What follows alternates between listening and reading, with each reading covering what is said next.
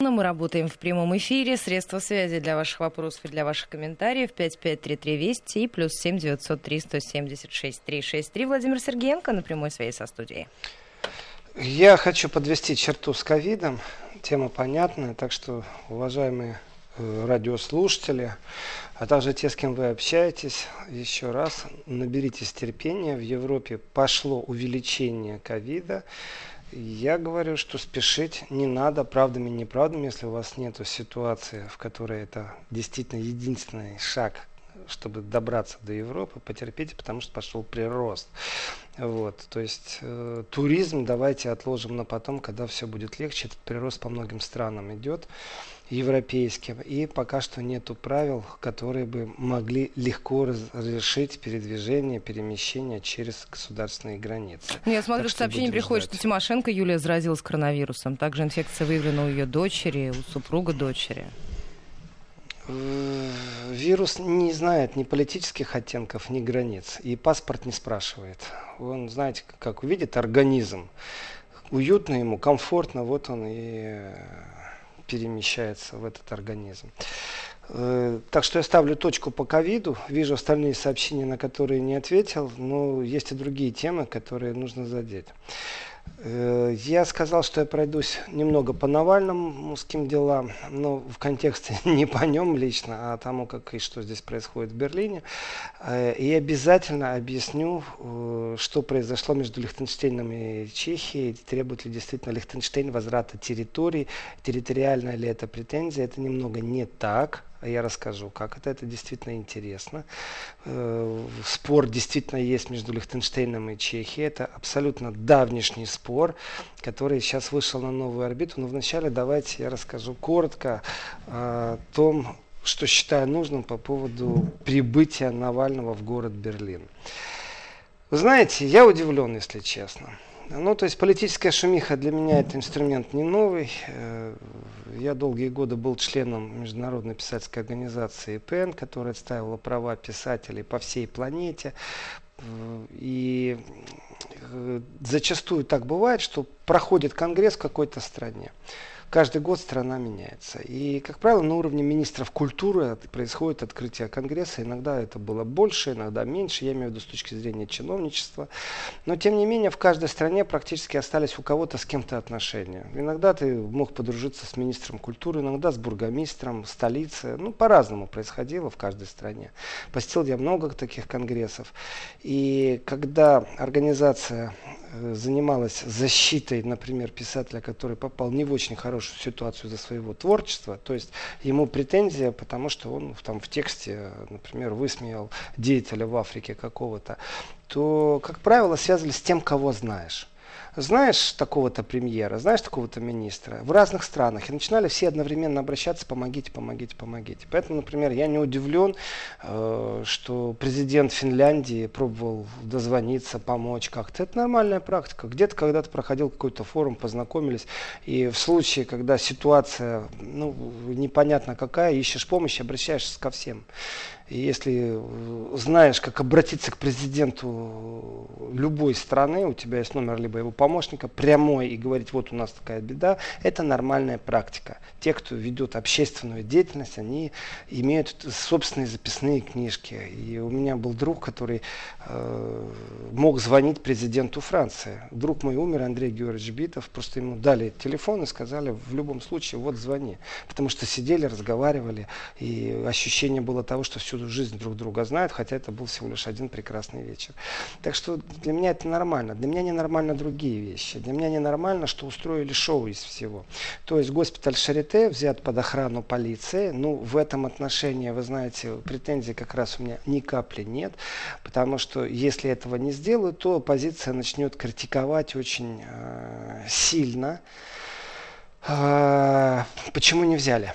Почему не взяли? Потому что год, как э, был убит в центре Берлина один из полевых командиров э, войны на Кавказе, И э, сплетен много, судебного решения все еще нет. Стоит ли за этим э, силовики, стоит ли за этим разведка России. Судебного решения нет. Когда будет, будем разговаривать. Но сплетен хватает. И, как всегда, желтая пресса начала, что это заказ э, э, ГРУ, ну и прочее, прочее, прочее.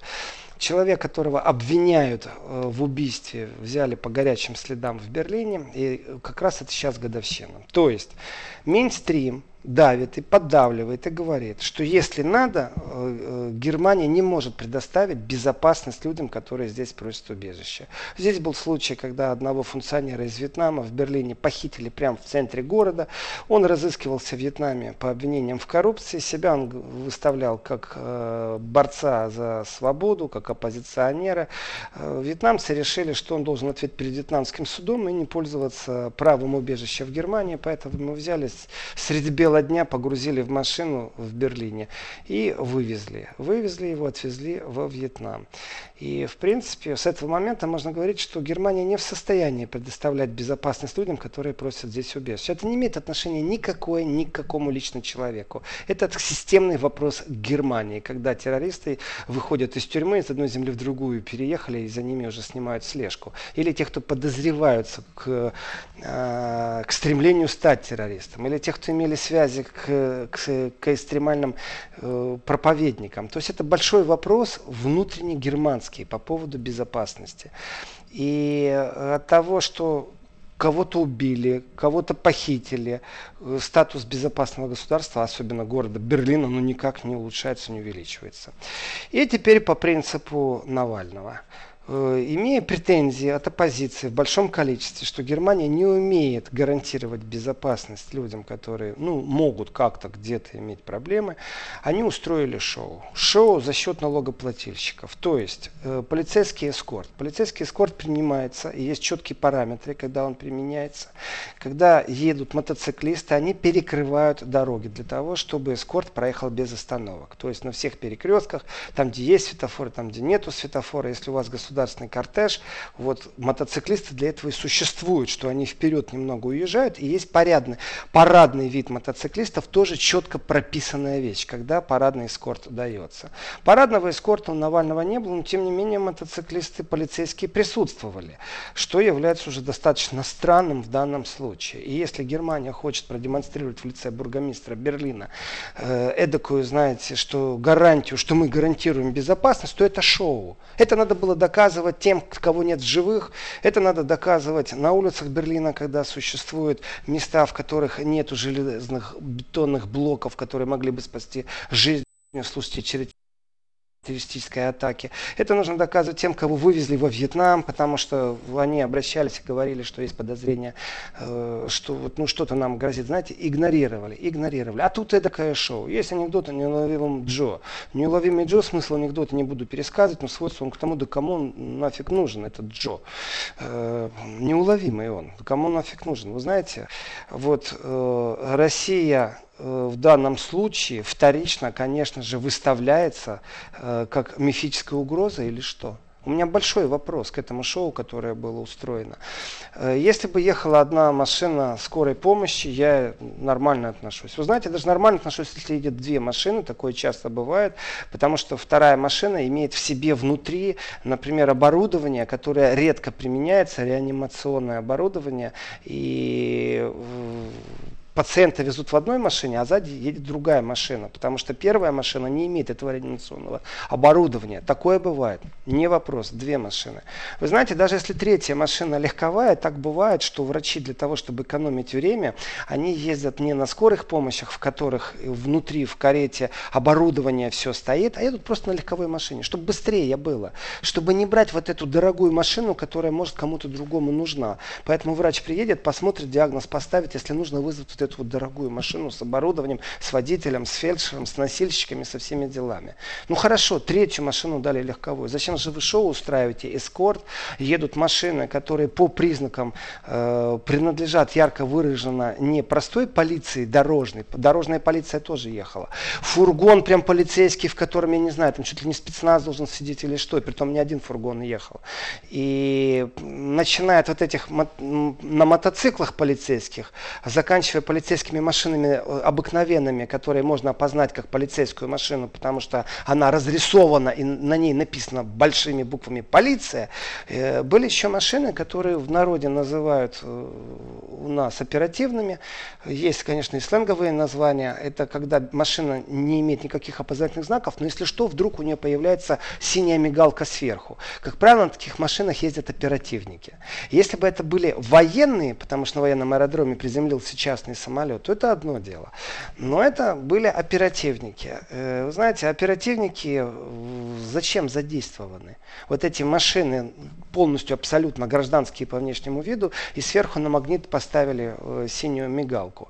И такой, знаете, эскорт, чтобы все видели, ну прям ощущение такое, что я смотрю голливудский боевик, и сейчас будет спецоперация фантастическая, будет мафия отбивать своего мафиозника, и все об этом знают, поэтому готовятся. А дальше как пошло, гранатометы в ход, и знаете, все это крупным кадром, потом машины будут переворачиваться, ну это же не Голливуд, это же не блокбастер, это же не кино. Э, у меня большой вопрос, а зачем это шоу было организовано? Вот действительно, я понимаю, если включают по законам э, синие мигалки для того, чтобы пройти, знаете, на красный свет и доставить пациента в больницу, существует угроза поэтому, для жизни, поэтому включают синюю мигалку, иначе ее не включают, если нет угрозы для жизни. И если была оперативная угроза, то тогда расскажите мне, то есть на территории России смогли сделать так, чтобы пациента вывезли, вот мне все равно, как его фамилия в данном случае. То есть э, и безопасность была организована, и доступ врачей был организован, и согласовано на политическом уровне. Там президенты, канцлеры звонили, спрашивали, дозвонились, понимаете, у них есть право дозвониться друг у друга, коллега коллеги. То есть э, я к Меркель не дозвонюсь, э, э, а Меркель ко мне может дозвониться. Но в случае, если это коллега с коллегой, конечно, Меркель, если ей нужно, всегда может связаться с Владимиром Путиным. Для меня это логично где-то. Для меня не логично шоу, которое они устроили. Потому что если на территории России гарантировали безопасность и отправили, то все остальное, э, ну, не знаю, наверное, нужно применить сленговое слово, какие-то понты. Шоу must go on, и это шоу было вчера организовано. Сегодня Шарите взято под охрану, по периметру ходит полиция. Это они дуют на холодное, потому что в прошлом у них грубейшие ошибки по безопасности простых людей. Не только тех, кого вывезли и украли в центре Берлина, и кому не предоставили э, действительно убежище, а и других людей, которые погибли от рук террористов. И в данном случае неуловимый Джо, кому, который, по-моему, никому не нужен, если был бы нужен, было бы все по-другому. И они, знаете, так э, ультра-ультра на показуху показывают, как они умеют организовывать безопасность. Ну, это не детский сад, это абсолютно взрослые игры. И в этих взрослых играх я э, считаю, что э, лишний пиар в данном случае сработал на антипиар.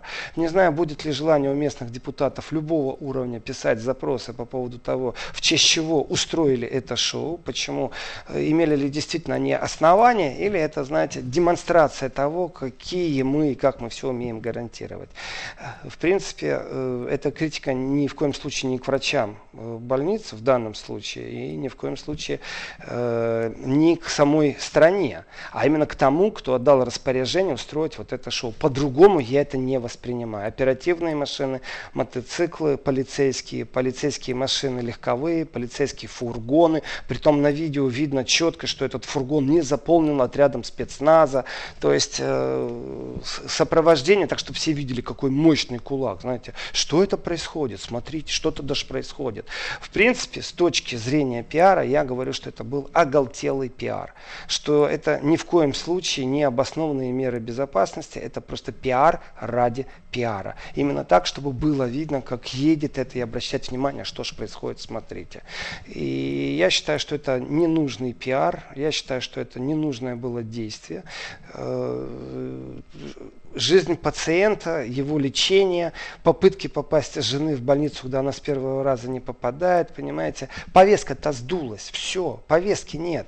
Информационно раз отвлекли внимание, два отвлекли, три отвлекли, сделали повесткой номер один в течение суток. Но все время об этом говорить невозможно. И, конечно же, уже никто не рассказывает и не показывает по поводу того, что э, уж даже в любом госпитале, если нету э, чрезвычайной ситуации с угрозой для жизни, когда реанимация, то, знаете, в воскресенье врачей, как правило, нет на месте. Только те, которые необходимы. Ну, разве что за очень большие деньги. Но очень большие деньги ушли на перевозку.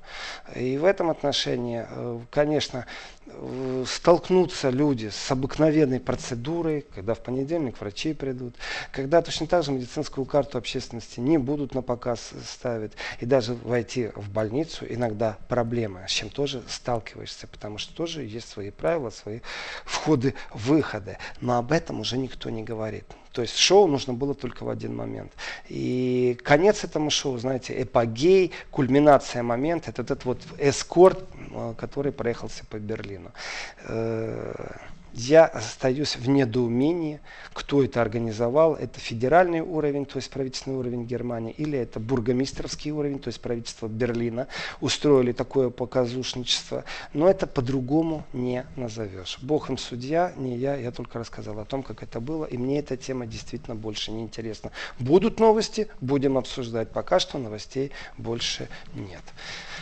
Ольга, если есть ну вопросы, что, к спрашивайте. истории тогда будем переходить, Владимир. Давайте, да. История потрясающая. Спасибо радиослушателям, которые напоминают это.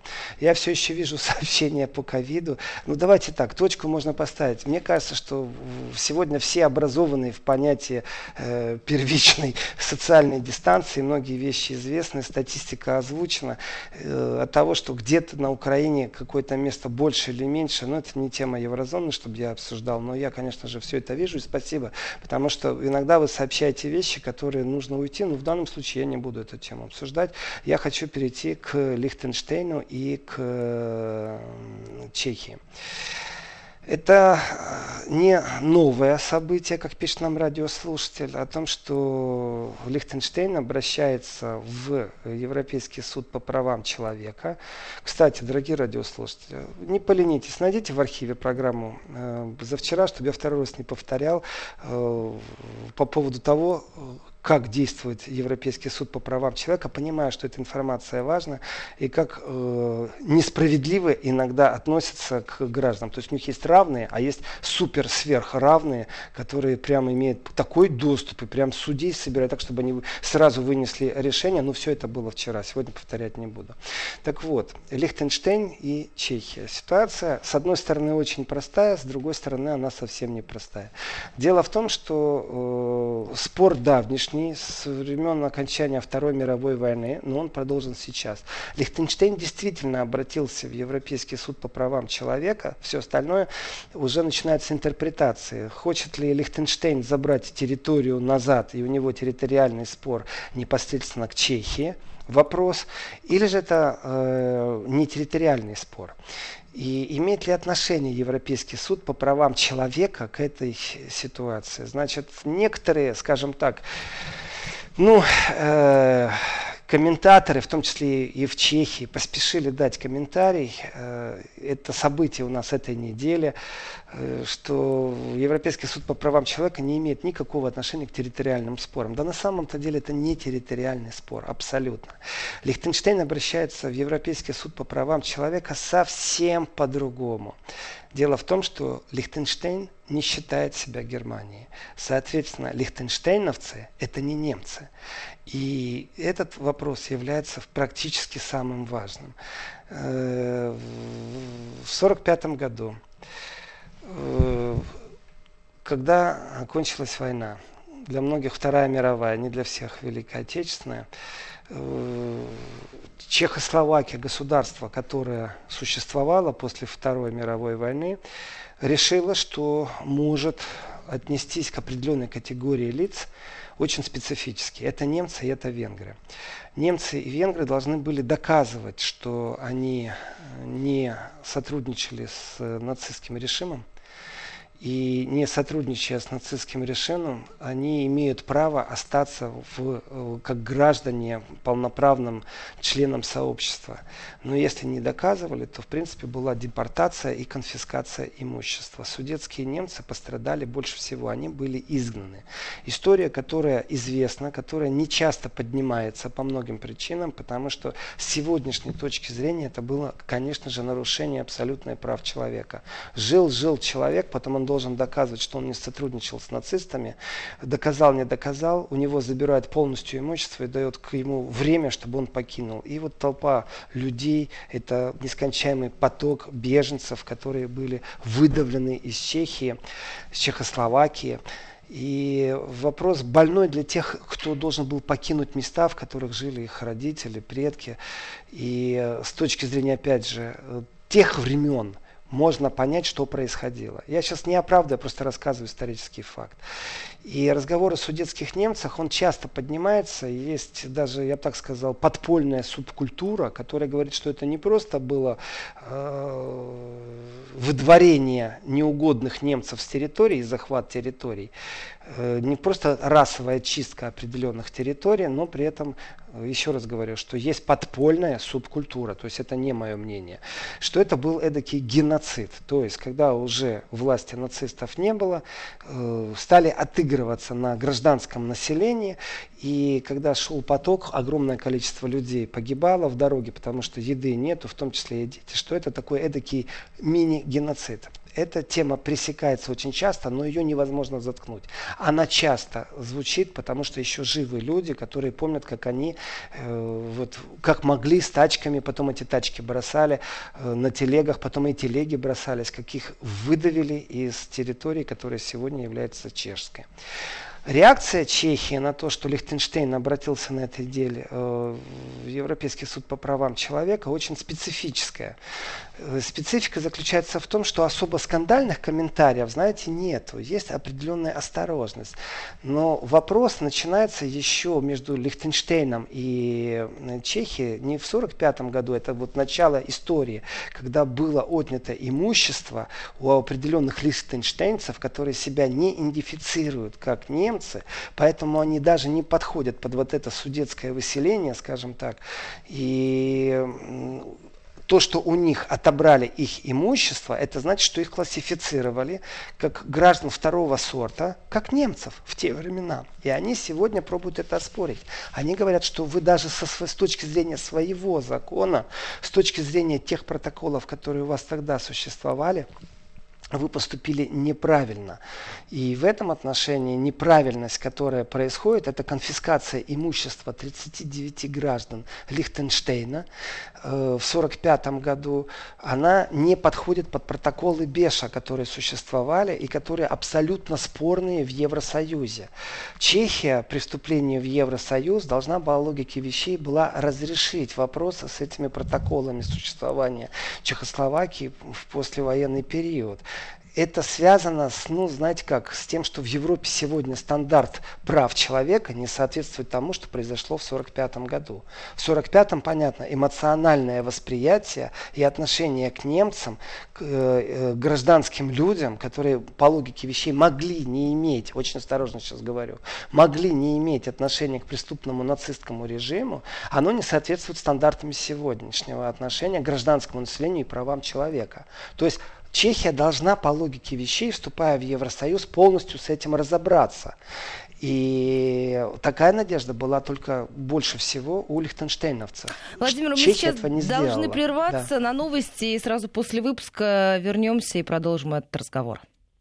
12.34 московское время. Мы снова в эфире. Завершающая часть программы Еврозона сегодня. Ну, впрочем, можете успеть задать ваши вопросы. Средства связи 5533 Вести и плюс 7 903 176 363. Не забывайте, пожалуйста, подписываться. Мне вот даже в личное сообщение, Владимир, приходят вопросы к эфиру и к программе и спрашивают, почему вы ничего не рассказываете о том, что Меркель приняла у себя Грету Тунберг? Интересно. Давайте по поводу Греты я скажу, если успею. Вы знаете, опять же, вот новостная повестка. Я считаю, что э, Лихтенштейн Чехия разговор намного интереснее, потому что Лихтенштейн сейчас задал определенную тему, которую все боятся задать.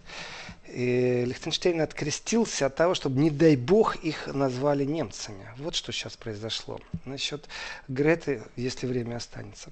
Так вот, смотрите. 1938 э, год. Э, Германия просто выдавливает, просто выдавливает э, чехов. Это факт известен. Война заканчивается 41 Когда немцы изгоняли чехов со своих земель, то есть там вермахт пришел, и просто чехов изгнали. И получается, что в 45-м, когда вермахта больше нет, Вторая мировая закончилась, что чехи поступили точно так же с немцами. То есть глаз за глаз.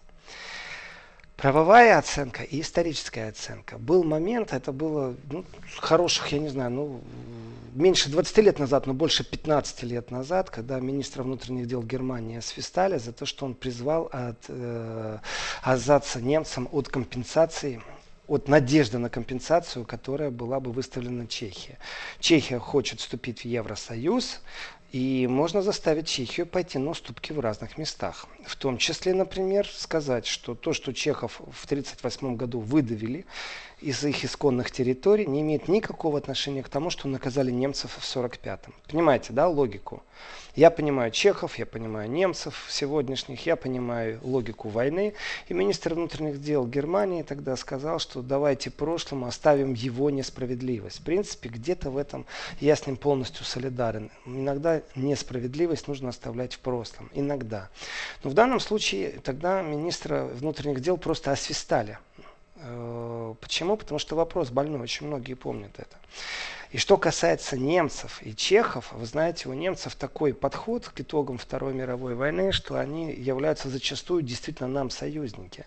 То есть, когда разговор идет о, о любом проявлении фашизма, любом проявлении нацизма, немцы говорят, что ничего нельзя сравнивать с преступлениями э, нацистской Германии для того, чтобы не преуменьшать э, нацистские преступления. Хочется вам сравнить с чем-то? Найдите новое слово, но с нацистскими преступлениями ничего никогда сравнивать нельзя. Вот для того, чтобы не преуменьшать. И немцы лишний раз, вы знаете, именно потому, что им могут сказать то, что вы делали, но это нельзя сравнить с тем, что мы делали, чтобы такого разговора не было, немцы, в принципе, ну, зачастую молчат. Поэтому действительно существует подполье с определенным движением, с определенными мыслями. Но это немцы. Так вот, э, протоколы, э, которые существовали после Второй мировой войны, после окончания Второй мировой войны, э, это декреты Бенеша, которые действовали на территории Чехии. Это не один-два, их там больше сотни этих декретов. И Чехия по логике вещей должна была привести какую-то правовую оценку, привести свою правовую систему с теми стандартами, которые существовали в Европе, в Европе, европейские нормативы. И тогда нужно как-то гарантировать, что все те, кто были осуждены по декретам Беннеши, те, кто потеряли свободу, те, кто потеряли имущество, ну какую-то дайте политическую и правовую оценку. И дискуссия, знаете, она, я очень хорошо помню, это после 2000 года было, эта дискуссия, она присутствовала, но ее всячески, всячески, знаете, сводили на нет, потому что боялись, что вспыхнет еще раз этот разговор о преступлениях э, нацистской Германии. Поэтому лучше промолчать лишний раз, чтобы не было «а ты мне, а ты мне, а вы нам, а мы вам». И даже договорились о том, там были официальные эксперты, международники, которые должны были дать оценку, мешают или не мешают вот эти декреты Бенеша, которые действовали э, на территории э, Чехословакии по отношению Чехии как таковой, которая будет вступать сейчас в Евросоюз. И вроде бы как разговор был закончен. Но Лихтенштейн говорит, что мы ни в коем случае, во-первых, не немцы, и что э, чехи поступили абсолютно несправедливо, потому что они взяли, подвели нас под категорию, что мы тоже являемся немцы, и взяли, конфисковали имущество. А имущество это э, коллекции, картин, ценностей. Это замки, потому что Лихтенштейн это княжество, потому что Лихтенштейн это дворянская семья, одна из самых древних европейских дворянских семей. И это княжество как таковое говорит, а не надо нас сравнивать с немцами, с немецкими преступлениями. И Дальше все очень просто. Последней каплей является решение в Чехии, которое говорит, что не, мы ничего вам возвращать не будем. Мы считаем, что вы были коллаборационисты, вы точно так же виновны в преступлениях. Э, с точки зрения правовой оценки протоколов Бенеша, они э, вроде бы как произошли. Чехия вступила в Евросоюз, вопрос закрыто, и получается, что Лихтенштейн э, просто сегодня говорит, не надо нас сравнивать с немцами, потому что сам факт того, что ему не отдали то, что конфисковали, говорит, что Лихтенштейн чуть ли не тоже нацистское государство, или члены семьи княжеской являются нацистами, которые именно по этому принципу были наказаны. И в принципе разница между Лихтенштейнами и немцами вы знаете, вы скажите, пожалуйста, лихтенштейнцу, что он немец. Я думаю, он вас просто не поймет. И Лихтенштейн не раз предъявлял претензии э, по поводу возврата. И это сейчас является как бы следующая точка. И по поводу идентификации, немец ты или не немец, лихтенштейнец ты или не лихтенштейнец, является ли Европейский суд по правам человека той инстанцией, которая может это рассмотреть. Так вот, удивительным сейчас, это тяжелый вопрос, действительно, удивительным является вот, что по поводу немца или не немца, дискуссию там какой-то идентичности, государственности, э, паспорта, э, суверенности, это все одно дело. Здесь совсем о другом разговор идет. Получается, что Чехия имела право право относиться к немцам как к людям после войны. Разницы нету, почему и что происходило до. Как людям, которые не имеют гражданских прав. То есть как будто людям второго сорта. У тебя отобрали право голосовать, у тебя отобрали право жить, у тебя отобрали право распоряжаться своим имуществом. И в таком случае получается, что есть категория граждан, которые не немцы. И к ним нельзя так относиться. Хотя они, может быть, тоже были коллаборационисты. И есть граждане, которым можно так относиться, как людям второго сорта и поражать их правах. Тогда, в 45-м, я понимаю, после войны, все чувства людей, которые эти законы принимали и поддерживали. Но сегодня же вот эта толерантная Европа, она же не может не порассуждать на тему э, равноправия, восприятие этого равноправия, дать правовую оценку, посидеть поумничать. Это же больная тема. Вы посмотрите, как Польша по больному отреагировала, что сказали, что поляки принимали участие в уничтожении евреев. Они вплоть до того, что запретили это законодательно. Это ответственность, если вы сегодня будете это говорить. Э, значит, это болезнь, это больная точка. Мы не такие, мы лучше. И в данном случае обращение в Европейский суд по правам человека говорит о том, что лихтенштейновцы по логике вещей имеют больше прав, чем немцы. С точки зрения гражданства или национальности, или принадлежности к княжескому роду, это одно. А с точки зрения прав человека, это совсем другое. Европейский суд должен очень принять непростое будет решение, потому что он должен разобраться именно с вопросом, а как же они будут оценивать одних граждан с правами больше других. Получается, что в историческом контексте, конечно же, Европейский суд по правам человека не имеет никакого отношения к тому, что происходило. Он был учрежден позже. Поэтому все, что происходило до его учреждения, до подписания тех, кто принимает конвенции Европейского суда по правам человека, не имеет никакого отношения к сегодняшней ситуации. Э, вроде бы. И вроде бы как вопросы имущественного порядка Европейский суд по правам человека человека, и эти голоса уже раздаются из Чехии, притом на очень серьезном уровне, не имеет никакого отношения. Я думаю, Чехия немного, немного озадачилась, но дело в том, что есть решение чешского суда, э, в котором говорится, что никто никому ничего отдавать не будет. Э, Лихтенштейн нейтральная страна. Э, княжеский дом получается, просто стал жертвой какого-то, ну, ограбления, скажем так. И э, в этом отношении ограбление, которое произошло тогда, мы говорим о 375 миллионов евро э, или 405 миллионов швейцарских франков.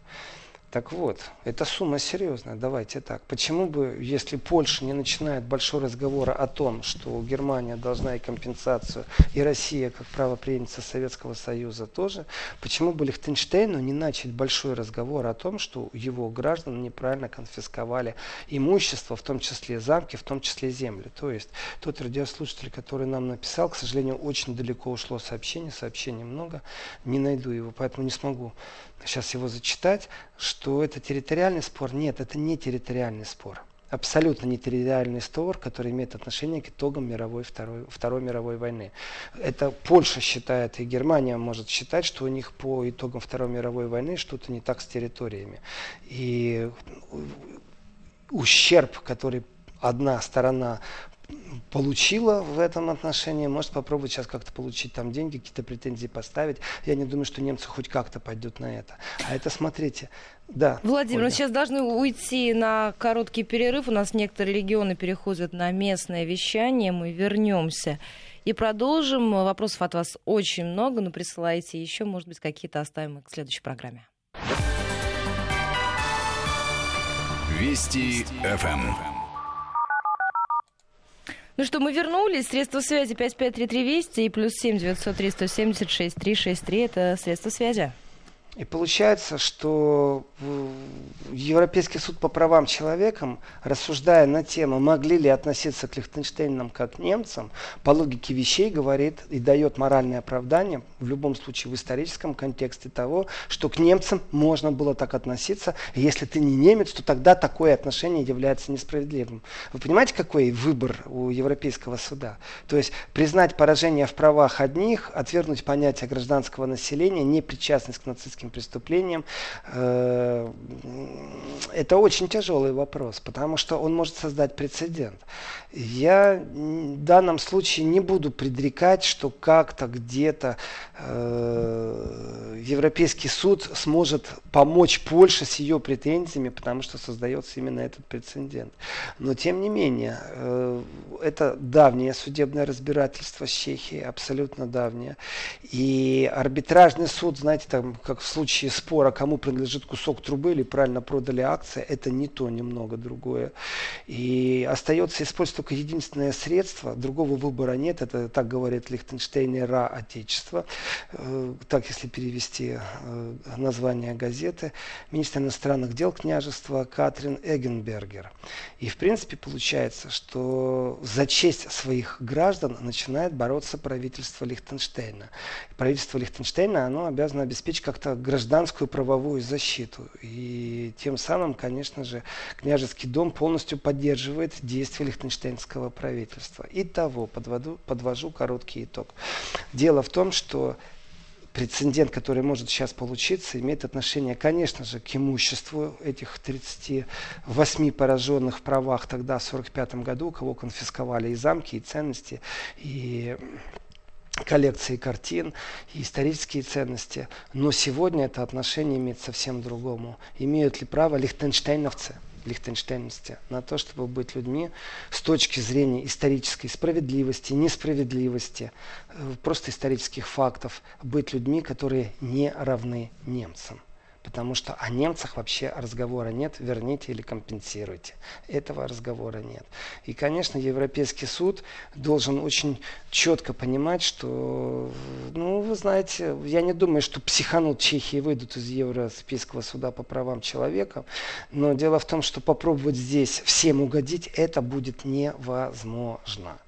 И здесь, конечно же, напрашиваются некоторые другие сравнения по поводу Европейского суда, особенно та критика, которую я вчера дал. И я думаю, что Европейский суд действительно не площадка для решения имущественных споров. И с точки зрения, являются ли лихтенштейнцами немцами, для меня, конечно же, нет. И это мое мнение. Как смотрит на это Европейский суд, мы узнаем, я думаю, годика через два, не раньше. Вот примерно так они работают. То есть, на ваш, взгляд, на ваш взгляд, это такая достаточно затяжная история?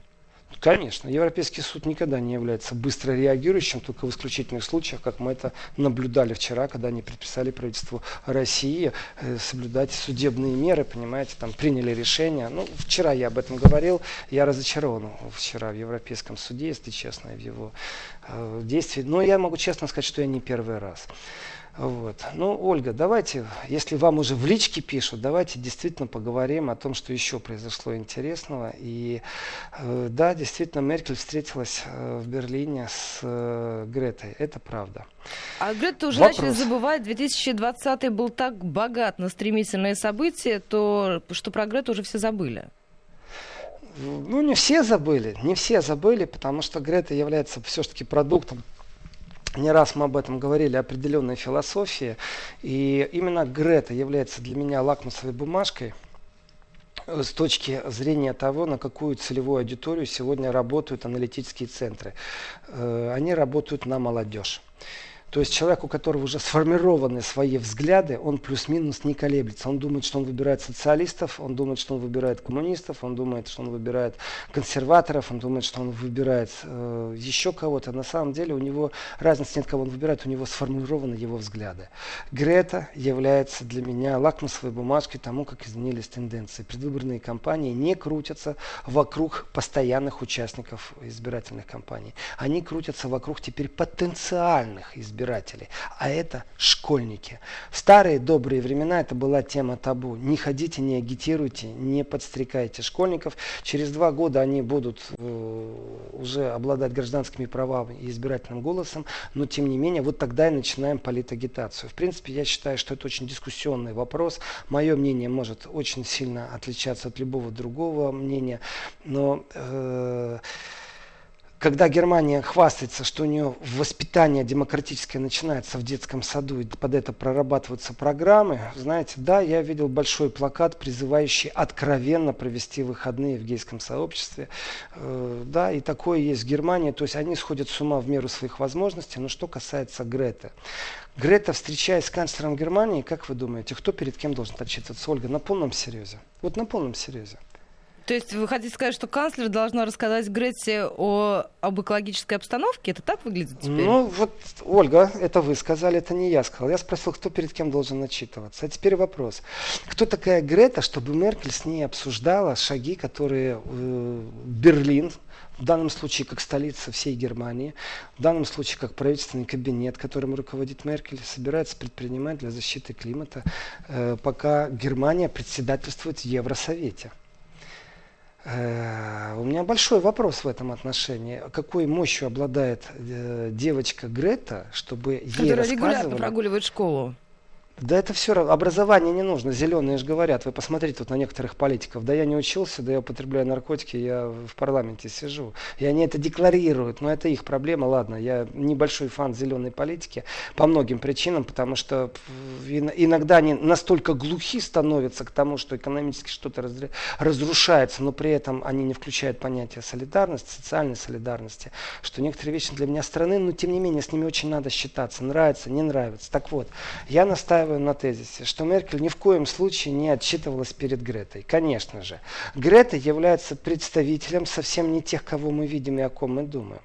И тенденция совсем иного плана. Дело в том, что тот огромный потенциал, который лежит в лекторате, который сегодня еще не участвует в избирательном процессе, называется школьники, старшие школьники. Там, где Грета завоевала неимоверную популярность с помощью профессионализма всех пиарщиков, которые, э, с которыми замутили все это дело, там очень мутная вода, об этом я проводил эфир, рассказывал подробно, откуда ногти растут и сколько денег заработали на Грете, и кто и как. Но есть простая вещь, с этим надо считаться. Если ты не будешь считаться, в следующем правительстве обязательно мы увидим зеленых. И это будет не только в Германии, не только в Австрии, не только во Франции. Это тенденция, которую навязали мозговые центры, это абсолютно продуманный шаг, это повестка абсолютно акцентирована на молодое поколение. Если ты сегодня сегодня не встретишься с представителей этих классов, которые внедряют эту философию через Грету, не надо с ними встречаться, вы их не найдете даже. Но Грета является именно тем флагом, который выставили и который работает именно в этом направлении, то вы должны считаться с тем, что вы потеряете определенное э, количество голосов на следующей избирательной кампании. Понимаете?